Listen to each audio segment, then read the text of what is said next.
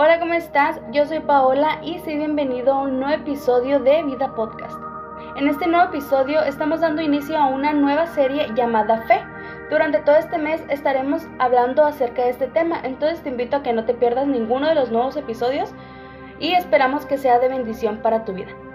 En este episodio me gustaría empezar hablando acerca de qué es la fe. Quizá a lo largo de nuestro caminar cristiano hemos escuchado mucho acerca de esta palabra, se nos ha predicado acerca de ella, pero puede que no hayamos logrado entender la inmensidad de la fe. Para entender un poco más acerca de lo que es la fe, me gustaría que vayamos al libro de Hebreos capítulo 11, verso del 1 al 3, en el cual dice, Ahora bien, la fe es la garantía de lo que se espera, la certeza de lo que no se ve. Gracias a ella fueron aprobados los antiguos. Por la fe entendemos que el universo fue formado por la palabra de Dios, de modo que lo visible no provino de lo que se ve. La fe parte de creer en Dios y su obra. Dice la palabra que es la garantía de lo que se espera. En otras versiones dice que es la certeza de lo que se espera y la convicción de lo que no se ve. Según la RAE, la definición de certeza es el conocimiento seguro y claro de algo, y la definición de convicción es estar totalmente convencido de algo. Entonces, dice la palabra de Dios que la fe es el conocimiento seguro y claro de lo que se espera y el convencimiento pleno de lo que no se ve. Ahora que tenemos más clara la definición de la fe, me gustaría darte algunos ejemplos.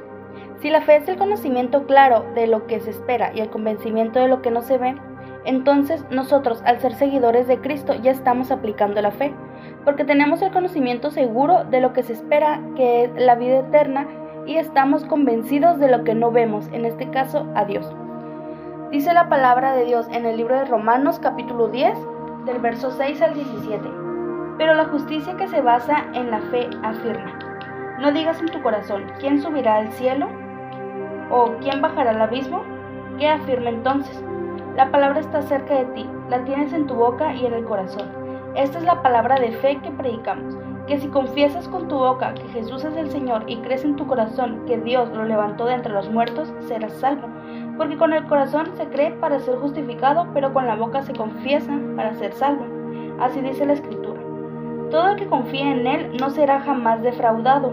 No hay diferencia entre judíos y gentiles, pues el mismo Señor es Señor de todos y bendice abundantemente a cuantos lo invocan, porque todo el que invoque el nombre del Señor será salvo.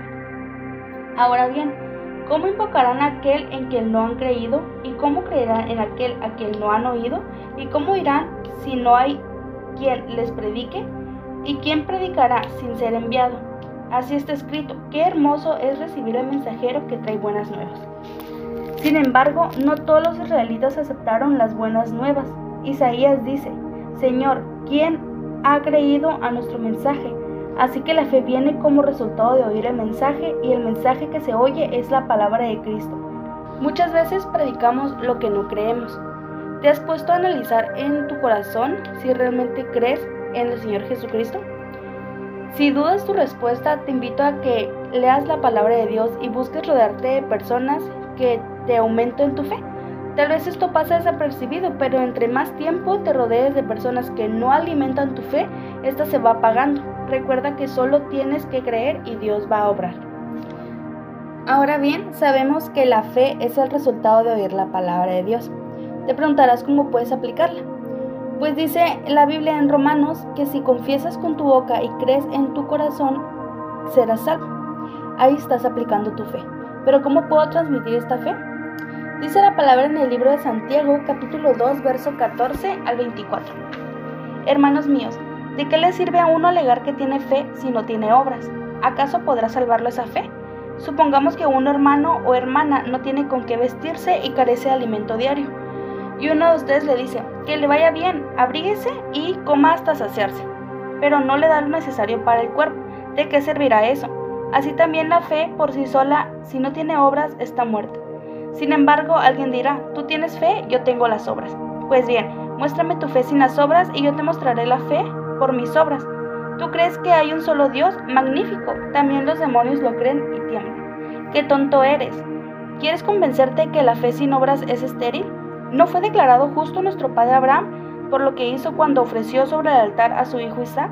Ya lo ves, su fe y su obra actuaban conjuntamente y su fe llegó a la perfección por las obras que hizo.